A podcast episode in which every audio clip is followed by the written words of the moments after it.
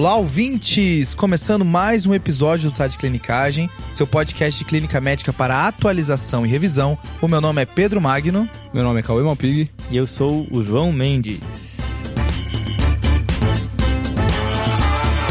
E aí, pessoal, de novo, né? Outro sangramento? É isso? Não, já deu, né? Já deu. O trio se reúne novamente. Ah, mas hoje a ideia do episódio é fazer um, um tema comum, mas de um formato diferente, né? A gente vai falar de cetoacidose diabética, que é uma situação que volta e meia tem algumas pegadinhas, algumas armadilhas que vale a pena a gente enfatizar nesse episódio. Um tema que me lembra madrugadas na sala de emergência. Ajustando bomba, né? É, exatamente, né? A gente coleta o exame de hora em hora, corre atrás da bomba, anota no papelzinho, a gente sabe que todo mundo vai pegar um paciente desse aí na vida, né? Você chegava no plantão 10 para as 7, aí como é que tá o plantão? Não, tem dois pacientes em bomba nisso Meu Deus. por cetoacidose. Adeus. Sai correndo querendo mandar pra UTI pra resolver logo, né? Mas antes de começar o episódio, né, só queria falar que a gente recebeu uma mensagem de um ouvinte falando que ele agora, por causa do João Mendes, ele confunde o cantor João Gomes por João Mendes.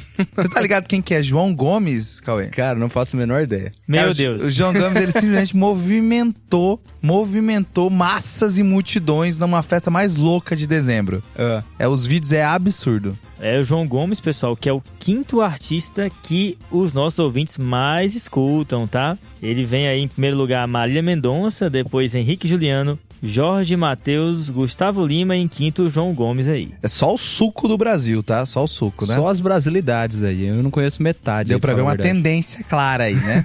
Você vê que o Barão da Pisadinha já foi, né? é verdade, é verdade. São ciclos, né? Mas bora pro episódio, pessoal? Bora lá. Bora.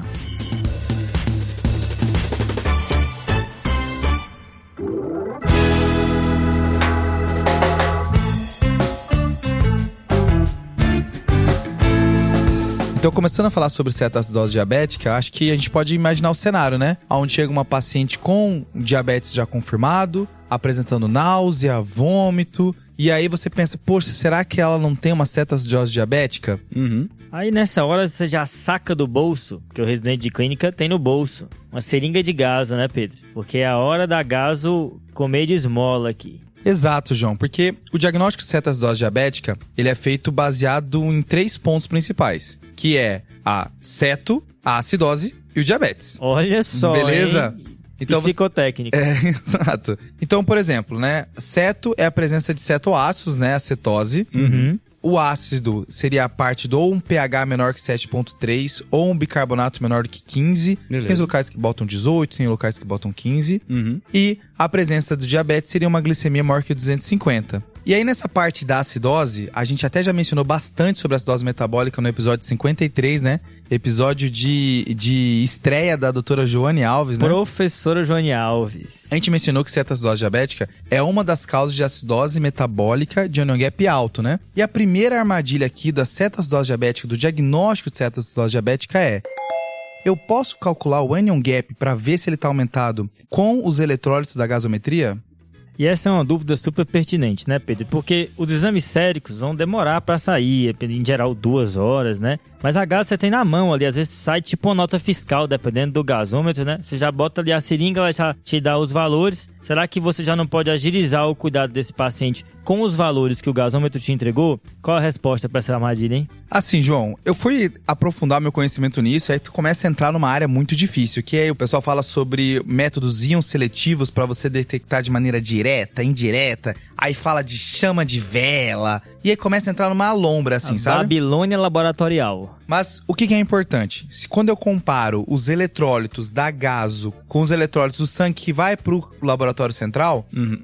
existe uma diferença. Tá. Principalmente no sódio e no cloro. Se a gente for lembrar o anion gap, né? Sódio menos cloro menos bicarbonato, o sódio e o cloro podem estar alterados. E tem um trabalho que vai estar aqui nas referências que viu até uma diferença de anion gap. Uma diferença de 3 pontos de anion gap entre essas duas variáveis. Aí tu me quebra, né? Mas o mesmo artigo que cita que existe a diferença, ele fala assim, ó, tá, mas qual é a verdadeira, né? Qual é o resultado que se aproxima com a verdade? Uhum. E a gente não tem uma resposta clara. Mas aí a moral da história é que não pode, então, fazer? Assim, João, como a gente não sabe qual é o melhor que o outro, o que fica de lição, principalmente nesse episódio, é use um método. Se for o da Gaso, vai sempre no da Gaso. Tá. Se for o do laboratório central, vai sempre no laboratório central. A técnica utilizada no laboratório central, que é de maneira indireta, ela é um pouco mais estudada, mais validada, mas a gente tem recomendação recente validando também esse point of care, esse, esse resultado na rápido para você já tomar a decisão através da gasometria. E existe uma vantagem da gasometria também, tá? Qual? A análise direta da gasometria,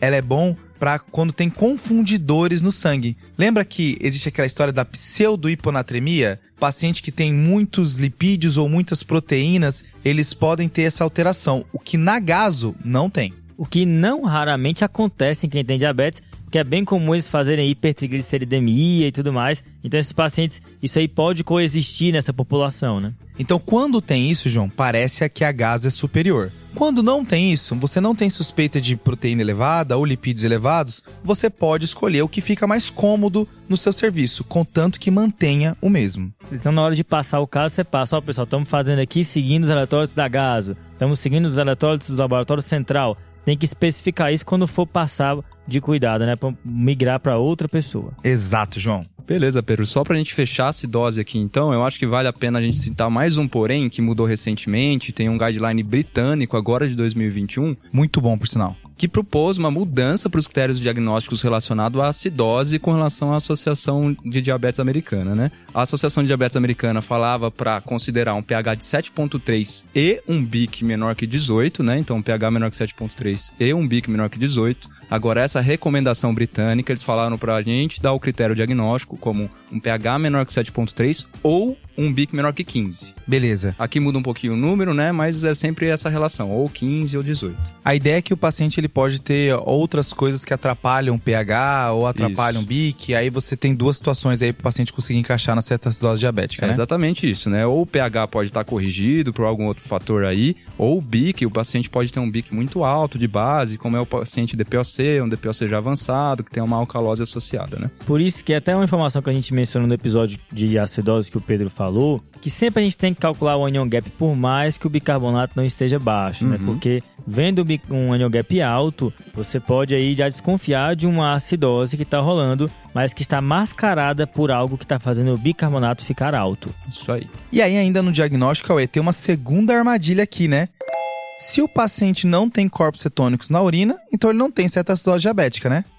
Beleza, Pedrão. Então, o outro cuidado, outra armadilha que a gente tem que tomar cuidado para não cair aí na cetoacidose diabética no diagnóstico é com relação à presença de cetoácidos mesmo, né? O guideline americano, ele dava, ele dava uma relevância igual tanto para a presença de cetonúria quanto para a presença de cetonemia. Cetonúria normalmente a gente vai considerar considerável quanto maior ou igual a duas cruzes, né? Beleza. Mas um cuidado que a gente tem que tomar que é muito importante é com relação ao falso negativo da cetonúria, né? Porque quando a gente tem cetoacidose diabética, a gente tem por volta aí de três cetoácidos principais. Beleza. E um deles, que é o beta-hidroxibutirato, ele não fica presente na urina. Então, se ele predominar, e na maioria das vezes é o que pode acontecer, a minha cetonúria vai estar negativa. Porém, a minha cetonemia, que é onde ele vai estar presente, vai estar positiva. Você consegue pescar ele no sangue, mas não consegue pescar ele na urina, né? Exato. Então, Beleza. uma das recomendações aí desse guideline britânico de novo é dê preferência para cetonemia se for possível e se o seu serviço estiver disponível. E aí, quando a cetonemia é maior que 3 milimol por litro, o paciente fecha esse critério, mesmo com uma cetonúria negativa. Cetonomia era uma parada que eu não conhecia, sabe, Cauê? Na minha Uhum. faculdade, assim, até ver o Dr. Frederico Amorim Se é um com a clinicão. fita de reagente de cetonemia, tá? ele era R2, ele andava com a fita de reagente, e aí ele encaixava a fita de reagente no aparelhinho de destro, Aham. ou HGT, ou glicemia capilar, né? Acho que glicemia capilar o Brasil inteiro entende. Sim. Então, ele encaixava a fita naquele aparelhinho de glicemia capilar e- Uhum. e aquela fita falava quanto de cetonemia tinha no paciente, né? Exatamente como é feito a glicemia capilar. Já me salvou uma vez, viu? Frederico Amorim me salvou que eu tava com um paciente com cetoacidose e anúrico por conta de doença renal crônica e dialítica. O que não é uma dupla em comum, né, João? Exato. Porque o paciente diabético ruim que vai para cetoacidose diabética também é o que vai para a doença renal crônica, né? Exato. Aí nesse momento eu lancei a carta Frederico Amorim. E Beleza. ele- aí ele apareceu assim e me deu um aparelho de cetonemia. Isso, isso, exatamente, gente. Só para enaltecer mais o Fred, o clinicão que ele é, a gente tem que ter um aparelho específico, né? Porque o aparelho ele vai ler tanto glicemia quanto cetonemia. O que muda, na verdade, é a fita, né? Então vai ter a fita para glicemia e vai ter a fita para cetonemia. Então o Fred tinha esse aparelho no bolso. Top. É um médico completo. Beleza, Cauê. Então esse novo critério proposto aí pelos britânicos, ele envolve a presença de cetonemia, né, preferencialmente mais que 3 milimol, ou cetonúria pelo menos duas cruzes. A questão da acidose aí tem essa novidade, né? Ou um pH menor que 7,3 ou um bicarbonato menor do que 15. E também tem a questão da glicemia, né? O paciente diabético com uma glicemia maior do que 200, porque se a glicemia for menor do que isso, não é cetoacidose diabética, né, Pedro? Essa é a terceira armadilha, né? uma coisa que já está cada vez mais comum nos últimos anos falar sobre cetacidose diabética euglicêmica, o né? O pessoal adora isso, né? Coisas que é uma coisa, mas não é. Voltamos ao tosse com raio-x normal, né? Exato, é prurido sem lesão de pele. Exato. Então, assim, o, esse critério britânico, ele coloca ou a glicemia de 200 ou uhum. o paciente ter diabetes. Tá. Porque existe um cenário que está crescendo, que é o paciente com cetacidose diabética euglicêmica. Que é o paciente tá produzindo corpos cetônicos, tá fazendo uma acidose, só que quando você olha o destro dele, quando você olha a glicemia capilar, você não vê. E uma causa importante e que tem aumentado os casos é o aumento do uso dos inibidores de SGLT2. Uhum. Tá? usando para tudo, né? É. E já testaram até no Covid, né? É conhecido. Tá ligado que tu fez uma brincadeira disso, né? E depois foi lá e testaram, testaram. né? Mas a ideia aqui é que o paciente com cetacidose diabética euglicêmica, além de um problema da insulina, ele também tem um déficit de carboidrato. Uhum. Por isso que a glicose não estoura. E aí, esse déficit de carboidrato, ele pode ser explicado de várias maneiras. Por exemplo, no paciente que usa o inibidor de SGLT2, como ele tem um efeito glicosúrico importante, ele joga muita glicose na urina, ele vai fazer um déficit de carboidrato através disso, jogando a glicose pela urina. Uhum. Principalmente pacientes que estão hipovolêmicos, pacientes que estão desidratados, eles têm maior chance de fazer cetacidose diabética. Beleza. Tem trabalhos mostrando com uma prevalência de até 4% das pessoas que usam, né? Meu amigo. Não é pouco, né? De cada 25 pessoas que usarem, uma ter, né? E agora todo mundo acima de 30 anos vai tomar, né? Exato. É. Vai, vai, vai ficar junto com o iodo, né? No sal, né?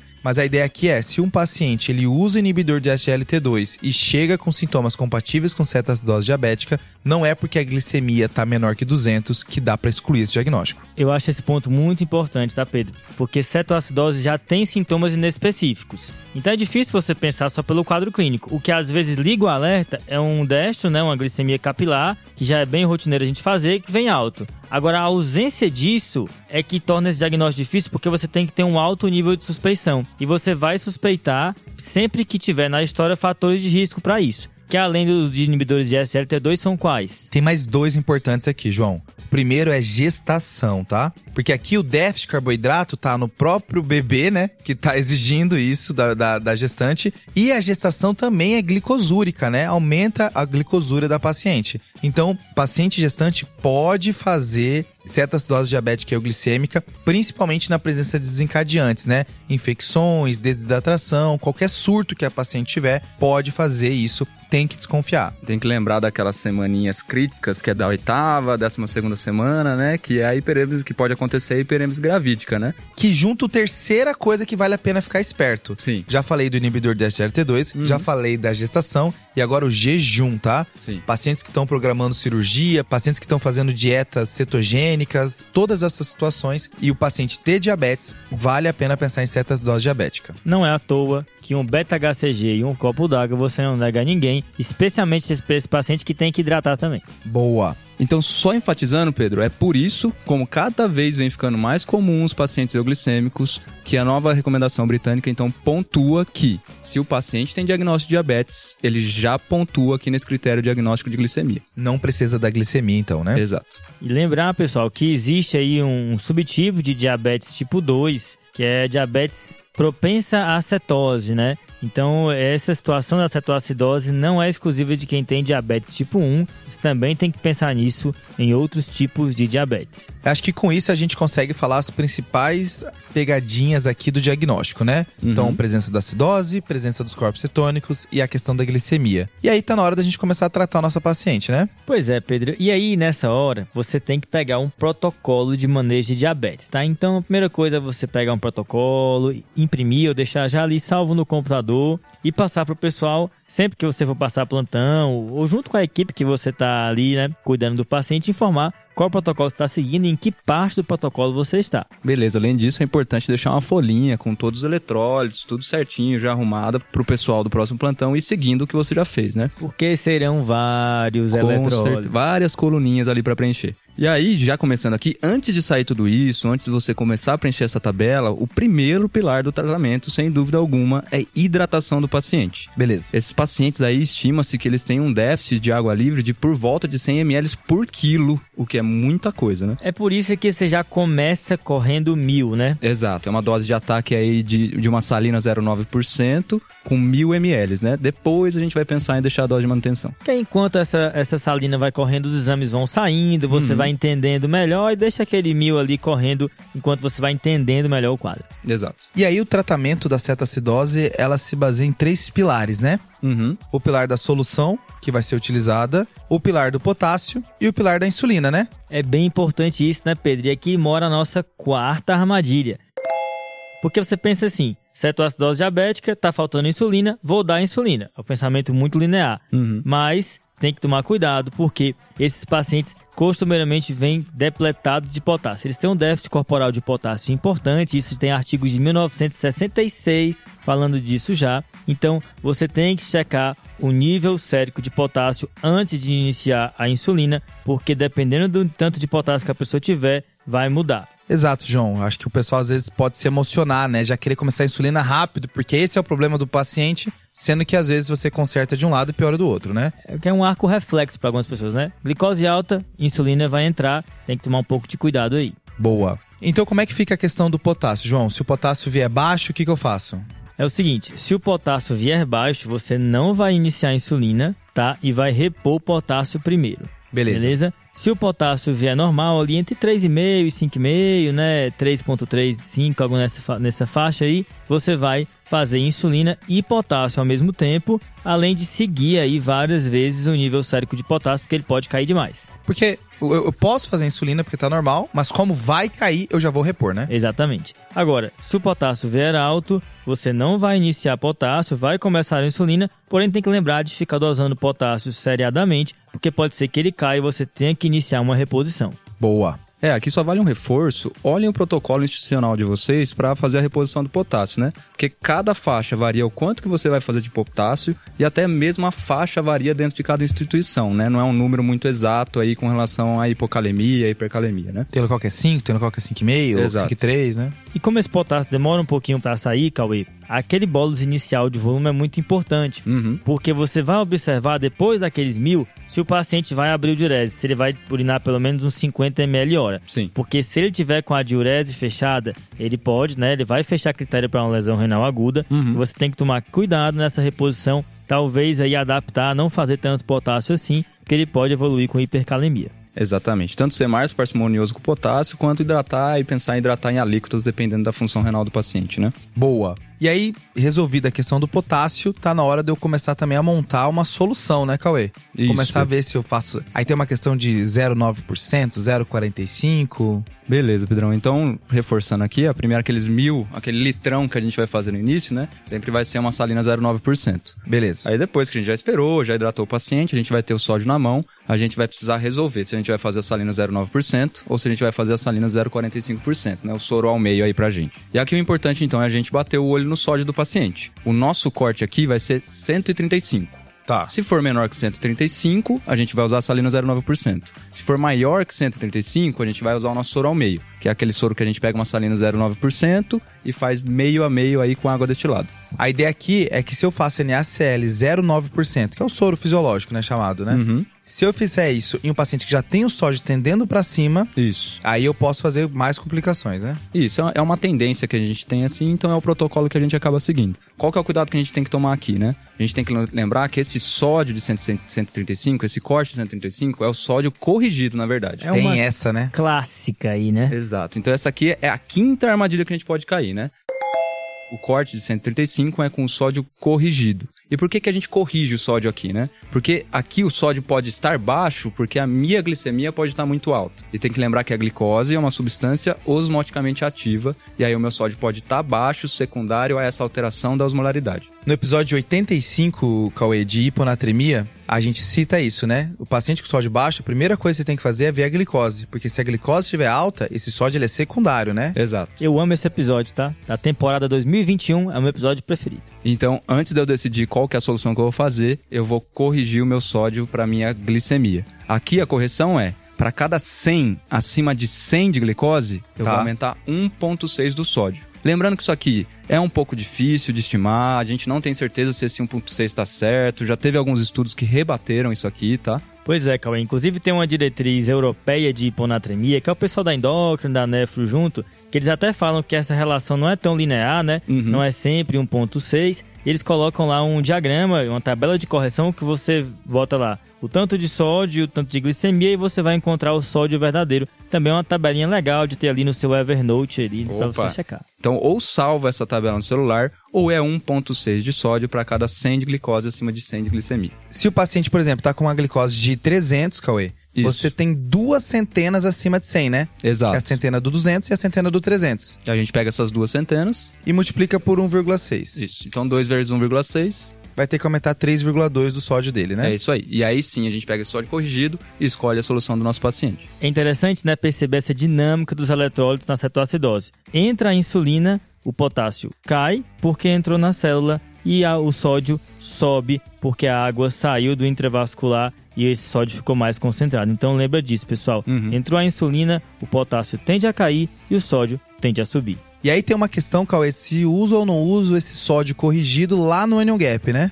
É, então, Pedrão, aí é a tristeza do sódio corrigido, né? Como eu falei pra vocês, o sódio, a gente faz o sódio corrigido para pensar na solução que a gente vai usar, porque a glicose é uma substância osmoticamente ativa. Porém, a glicose ela é eletricamente neutra. Então, se eu tô falando de uma substância que é eletricamente neutra, ela não faz parte do nosso cálculo de correção do sódio pro anion gap. Então, o anion gap entra o sódio mensurado. A gente não vai corrigir o sódio aqui. Uma maneira que eu decoro isso, Cauê, é que assim, ó, o Anion Gap envolve outros eletrólitos que eles também têm sua correção para glicose. Sim. Que a gente não sabe ou não faz, né? Exato. Então o sódio eu corrijo para glicose quando eu uso ele sozinho, como corte sozinho, Uhum. que é o corte da escolha da solução. Exato. Agora, quando eu envolvo numa conta que tem cloro, tem bicarbonato, eu não faço cloro corrigido pela glicose e eu não faço bicarbonato corrigido pela glicose. Uhum. Então aí é melhor fingir que não- nada tá corrigido Exato. e fazer a fórmula crua, né? Tá tudo diluído ali no meio, né? É. Exato. Lembrar que quando você faz o cálculo da osmolaridade, também você não corrige o sódio, tá? No mesmo raciocínio, né? Exato. Tem outras coisas sendo utilizadas juntos. Exato. E aí, Cauê, tem uma outra dúvida que eu tenho nessa parte de solução. É se vai- a gente vai manter o NaCl 0,9% ou é Ringer? Como é que tá essa briga aí? Beleza, Pedrão. Uma A du- discussão leve, é, né? a dúvida- discussão de a qual, qual, qual solução usar é uma Cara, solução muito- sempre leve. assim. Muito tranquila, né? Essa brisa da clínica médica, né, fazendo meia-culpa com solução cristalóide, eu vou te falar, é interminável. É, a dúvida aqui é que a gente vai continuar em dúvida, talvez, né? Beleza. Mas o que que acontece, né? A gente, a gente não tem muitos estudos sobre. Acho que o estudo que a gente tem, o melhor estudo que a gente tem, na verdade, que é de 2020, que saiu no JAMA, é uma análise de subgrupo de pacientes adultos com cetoacidose diabética de dois grandes estudos, que foi o SALTED e o SMART, que avaliaram soluções cristalóides contra soluções balanceadas. Certo. E o que eles viram, assim, com uma grande incerteza, é que os pacientes que receberam soluções balanceadas tiveram uma resolução mais rápida da cetoacidose diabética, tá? Mas fora isso, assim, por ser uma análise subgrupo, por ser um desfecho não tão significativo, eu acho que a gente fica na dúvida, não tá errado de fazer soro fisiológico ou de fazer ringer lactato. Show de bola. E aí a gente tá falando de tratamento, né? Falamos do potássio, falamos da solução. Nosso paciente começou também a fazer uma solução com insulina, né? E aí ele foi caindo numa taxa de 50 a 70 miligramas por decilitro por hora, né? Então na primeira hora tava 400, aí foi pra 350, 300, 250, num ritmo bem bom. Sempre seguindo o protocolo. né? E aí quando foi que ficou abaixo de 250, curei a cetoacidose diabética dele, né, Cauê? Já dá pra liberar ele, né? É, vamos lá, né, Pedrão? A gente tem que tomar alguns cuidados aí, né? Primeiro, antes da gente falar da resolução. Pra gente continuar fazendo insulina pro nosso paciente, quando a glicemia cai abaixo de 250, a gente tem que introduzir soro glicosado 5% na solução do meu paciente. Então vai fazer um ao meio lá, pegar um soro fisiológico 0,9, juntar meio a meio com uma glicose 5% e iniciar essa infusão pra gente conseguir continuar fazendo a insulina em bomba. Esse aqui é um ponto bem legal, né, Cauê? Porque eu vi uma frase que marca bem essa situação. A insulina não é para a glicose, não é para corrigir a glicose. A insulina é para corrigir a acidose. Enquanto a acidose não está corrigida, essa glicose vai continuar caindo e eu preciso repor para poder continuar usando a insulina. É isso aí, a gente tem que dar substrato, né? Exato. E agora sim, entrando nos critérios de resolução, a gente vai falar principalmente de quatro critérios. A glicose, que tem que ser abaixo de 250, como a gente já comentou, né? Abaixo de 250 a gente vai continuar a insulina e vai colocar o soro glicosado 5%. O pH, que tem que ser maior que 7.3. Que aí sim resolvendo a acidose, né? Exato. O bicarbonato maior que 18 e um anion gap menor do que 12, tá? Tá. Agora, só dois cuidados que a gente tem que ter com relação ao bicarbonato e com relação ao anion gap, tá? Do bicarbonato, esse bicarbonato maior que 18. Na recomendação britânica, essa recomendação de 2021 que a gente falou, eles falam para não se guiar pelo bicarbonato. Vixe. Porque a ideia aqui é que pode ter alguma outra acidose relacionada que esteja alterando o BIC, dando um BIC menor que 18, que não necessariamente uma persistência da cetoacidose diabética, tá? Então, cuidado com o bicarbonato como critério. Até porque às vezes a cetoacidose vem com outras coisas, né? Um uhum. quadro infeccioso que pode precipitar uma acidose lática. Exato. Ou até o tanto de solução salina que você infundiu que pode precipitar uma acidose hiperclorêmica. É isso aí, João. Então, uma das principais coisas é realmente a acidose hiperclorêmica associada ao soro fisiológico, né? Uhum. Ao soro fisiológico 0,9%. Até por isso que é interessante a gente colocar a salina 0,45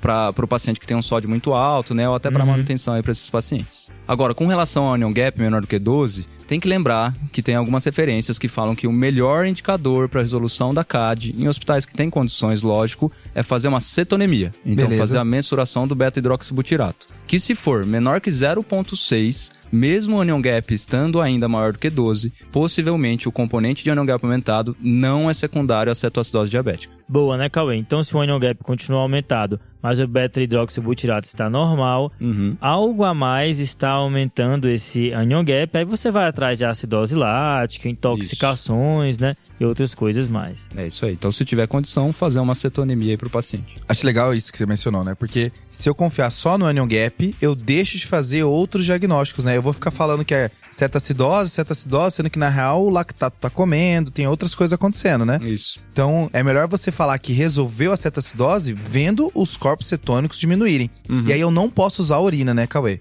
Exato, Pedrão. Porque os corpos cetônicos, eles podem ficar sendo eliminados na urina por mais tempo. E o ideal é você ver cetonemia mesmo, né? É, esse ponto é importante porque a urina é tanto um critério tardio para diagnóstico, porque começa a positivar só depois de por volta de 4 horas, e é um critério tardio para resolução também, que começa a negativar só depois de 2, 4 horas. Boa. Mas entendi, Cauê. Vi, olhei os critérios de resolução, o paciente preencheu todos os critérios, já posso tirar ele da sala de emergência, né? Tá resolvida a cetoacidose diabética, vambora. É, Pedrão, ainda não, né? A gente vai botar o pé no freio um pouco aqui pra gente falar que realmente tá resolvido. A gente precisa de mais duas coisas, tá? Tá. Primeiro, a gente precisa ver se o paciente tá apto para se alimentar, porque a gente só vai realmente transicionar da insulina endovenosa para insulina subcutânea se o meu paciente tiver condições. Beleza. Segundo, eu vou aplicar a insulina subcutânea e aqui o cuidado é com a sexta armadilha da cetoacidose diabética eu aplico a insulina subcutânea, eu tenho que lembrar que a insulina endovenosa tem uma meia-vida bem curta, de 10 minutos, e o tempo de ação da insulina subcutânea é de mais de 30 minutos. Então, a hora que eu aplicar a insulina subcutânea, eu tenho que deixar a bomba de insulina endovenosa ligada por pelo menos mais 30 minutos, tá? Algumas referências falam para deixar ligada por pelo menos mais duas horas. Então, o tempo aí é até mais prolongado. Porque qual que é a tendência, né? A gente aplica a insulina subcutânea, dá comida pro paciente e logo em seguida desliga a bomba de infusão. Sala de emergência muito lotada, você quer resolver logo. O problema é que isso aumenta a chance do paciente voltar para a sala de emergência com a cetacitose de novo, né? Exato, né? porque vai ter ido embora a insulina endovenosa e a subcutânea ainda não vai ter começado a ação dela ainda, né? Essa armadilha é comum demais o pessoal cair. É muito mais difícil pousar o avião do que levantar voo, né? muito ruim, cara. Muito ruim. Então, quando a gente estiver com pressa, pelo menos 30 minutos, mas tem que lembrar que tem referência que fala em termos de duas horas de espera, tá? Então, quando preencher os critérios, eu tenho que ver se o paciente consegue comer e tenho que fazer a insulina meia hora antes, pelo menos, de desligar a bomba de insulina. É isso aí, Pedrão. Fechou, Cauê. E aí, eu quero imaginar agora um outro lado, tá? O paciente não está apreciando critérios de resolução da CAD e agora ele está piorando, rebaixando o nível de consciência ou entrando em desconforto respiratório. Uhum. Lembrando que é um cenário raro aqui, mas edema cerebral pode ocorrer, tá? Principalmente pacientes abaixo de 20 anos de idade. Uma outra complicação, o paciente pode fazer um edema pulmonar não cardiogênico secundário à cetoacidose. E aí, voltando só nos eletrólitos ali, Pedrão, tem uma outra complicação que é relacionada ao fósforo, né? A gente tem que lembrar que quando a gente introduz insulina, o fósforo acaba indo para o intracelular também, né? E a hipofosfatemia pode fazer desconforto respiratório, pode fazer abdomiólise, arritmia, o paciente pode ficar mais grave, né? E às vezes você vai querer entubar esse paciente, né, João? É, Pedro. E aí agora a gente tá na sétima e última armadilha aqui desse episódio, que é a via aérea do paciente com cetoacidose, tá? Essa via aérea, pessoal, é uma via aérea difícil, mas não porque ela é anatomicamente difícil, mas ela é fisiologicamente difícil. Eu acho que é o primeiro ponto para falar nessa armadilha, tá? Porque o que é uma via aérea anatomicamente difícil? É quando você tem medo que você não vai conseguir entubar o paciente e por isso ele vai morrer, né? Uhum. A via aérea fisiologicamente difícil é quando você tem medo que você vai conseguir entubar o paciente e ele vai morrer. Entendi. Certo? Porque ele está com a fisiologia tão comprometida que mesmo você entubando, porque o estresse peri-intubação é tão grave que em cima de um paciente já no extremo fisiológico vai tudo ser desarranjado, ele vai piorar. Uhum. Isso é um pouco negligenciado, né, João? Porque, ah, consegui entubar, fiz minha parte, mas tem muito mais coisa além disso. E aí né? o paciente para no pós-intubação, né? a gente tem até revisões recentes mostrando 3% de parada cardíaca no peri-intubação. E aqui, o que que torna essa via aérea fisiologicamente difícil? A acidose grave, tá? E aí você tem que fazer o máximo para evitar que essa acidose piore nesse contexto. E o mais importante aqui é a parte ventilatória, que é o que está garantindo a compensação desse paciente, tá, pessoal? Então, evite ao máximo entubar. Tente usar aí ventilação não invasiva se você quiser reduzir o trabalho respiratório do seu paciente, é uma tentativa que você pode lançar a mão. E se você tentou a ventilação não invasiva, dê uma olhada nos parâmetros da VNI, porque já te dá uma base de mais ou menos quanto de volume minuto você vai ter que fazer caso você precise entubar. Então você usa a VNI aí como se fosse com uma dupla ideia, tanto de tentar diminuir o trabalho respiratório, mas também de acabar monitorizando o volume minuto e já usar como cálculo na hora da intubação. É como se você falasse assim, ah, esse paciente para compensar essa acidose está fazendo o volume minuto de tanto na VNI. Ele deve prezar mais ou menos disso se eu precisar entubar, né? Isso. E aí, se você precisar entubar, evite ao máximo a apneia, assim, o tempo de apneia aqui tem que ser muito curto e idealmente você vai usar um bloqueador neuromuscular de curta ação. Então, dos que a gente usa na intubação, né? Succinilcolina e rocurônio, você vai dar preferência à succinilcolina porque o rocurônio vai dar um tempo de bloqueio muito maior. A ideia é que qualquer acúmulo de CO2 aqui, né, João? Pode ser a gota d'água para esse paciente já muito acidótico, né? Exato. E quando você for ajustar o ventilador, prefira um modo que ajuste por pressão, porque ele vai ficar livre para fazer o volume que ele precisar. Só tome cuidado com o empilhamento de respiração que pode acontecer, né? Ele já iniciar uma inspiração antes de colocar todo o ar para fora e acabar evoluindo com alçaponamento aéreo, aprisionamento de ar e as consequências disso.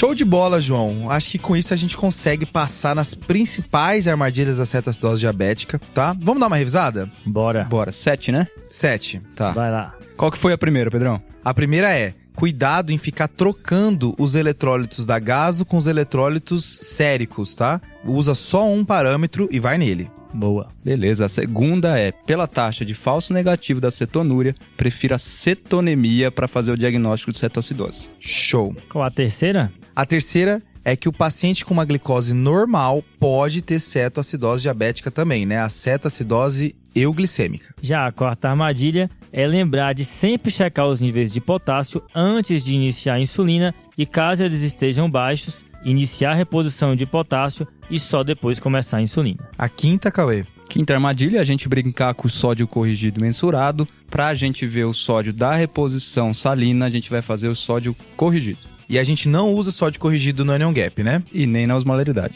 Já a sexta armadilha, Cauê? E aí a sexta armadilha é na resolução, que se eu fizer a insulina subcutânea, eu tenho que esperar pelo menos meia hora para desligar a insulina em bomba. O paciente comendo, né? Exato.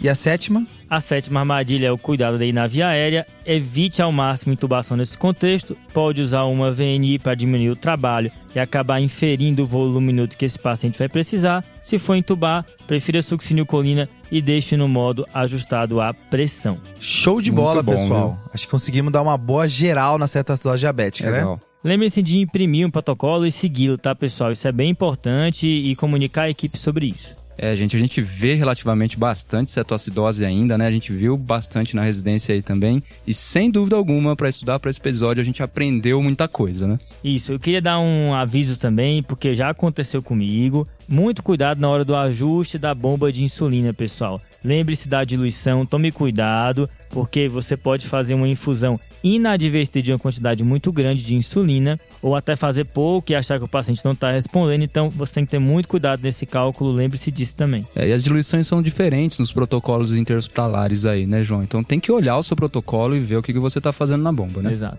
Boa, pessoal. E finalizado o episódio agora, tá na hora do desafio da semana passada, né?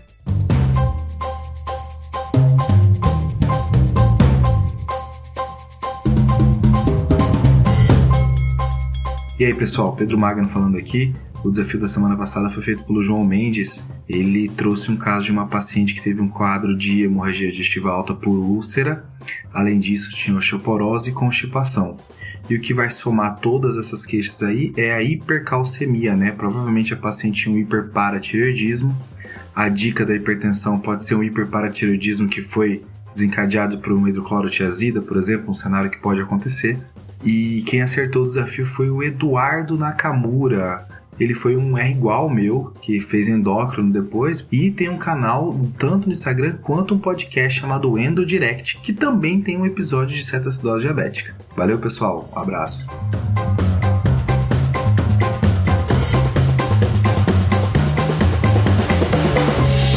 Show de bola! E pra semana que vem, Cauê? Vamos lá, desafio da semana então, pessoal. Opa! A gente tem um paciente com cetoacidose diabética no nosso pronto-socorro. A gente seguiu o protocolo adequado com relação à hidratação, hipocalemia, insulinoterapia, mas ainda assim o paciente evoluiu com uma insuficiência respiratória, com necessidade de intubação e anemia hemolítica com cumbis negativo. Eita! O que, que aconteceu? Top, viu? Meter uma anemia hemolítica já emocionou, hein? Massa! Beleza? Fica aí o Beleza. desafio. E tá na hora dos salves. Qual, pra quem vai o seu salve, João? Meu salve vai para o Guilherme e a Júlia da UERJ. Um abraço, pessoal. Falaram que escutam Tade Clinicagem, gostam bastante do conteúdo. Vai um abraço aí para vocês. Muito obrigado pela audiência. Abraço, Guilherme. Abraço, Um Juliana. abraço. E o seu, Cauê, qual é? Beleza, meu salve vai então pro Vinícius Fiuza. Mandou uma mensagem pra gente lá no Instagram falando que o- os nossos podcasts estão ajudando ele na prova de residência aí, bem bacana. Pediu um salve aí pro pessoal da Faculdade de Medicina de Petrópolis, lá no interior de Rio de Janeiro. E aí manda um abraço pra todo mundo e um abração pra você também aí, Vinícius. Abraço, Vinícius. Abraço.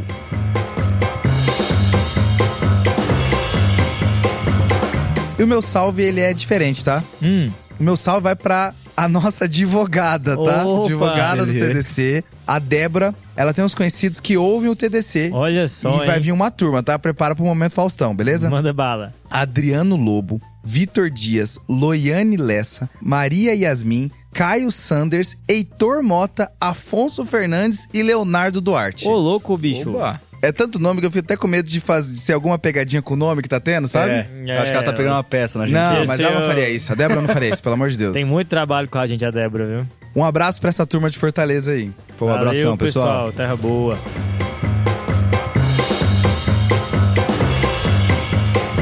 E é isso, pessoal. Encerramos nosso episódio. Manda pra gente nas nossas redes sociais, arroba Tadclinicagem, o que, que você achou desse formato um pouquinho diferente, né? Focando nessas armadilhas. E o que, que ficou de fora, né? Acho que tem todo mundo já deve ter passado experiência com pacientes com cetoacidose e aprendeu alguma lição nova. Lembra de seguir nas redes sociais, seguir também no seu tocador de podcast preferido. A gente tá no Twitter, no YouTube, no Instagram e no seu tocador. É isso aí. E lembrar do nosso site agora também, que está com todas as nossas plataformas finalmente. O YouTube agora entrou lá no meio e é só fazer a procura que vocês querem do tema, que todas as nossas plataformas vão ser pesquisadas. E a newsletter semanal que reúne os conteúdos que saíram na semana do TDC. Cadastrando lá no site, a gente consegue pegar o seu e-mail e te enviar toda semana tudo que saiu no TDC durante a semana. Beleza? Beleza? Valeu? Valeu, fechou, Fechou, fechou. fechou, valeu, valeu, valeu, valeu, valeu.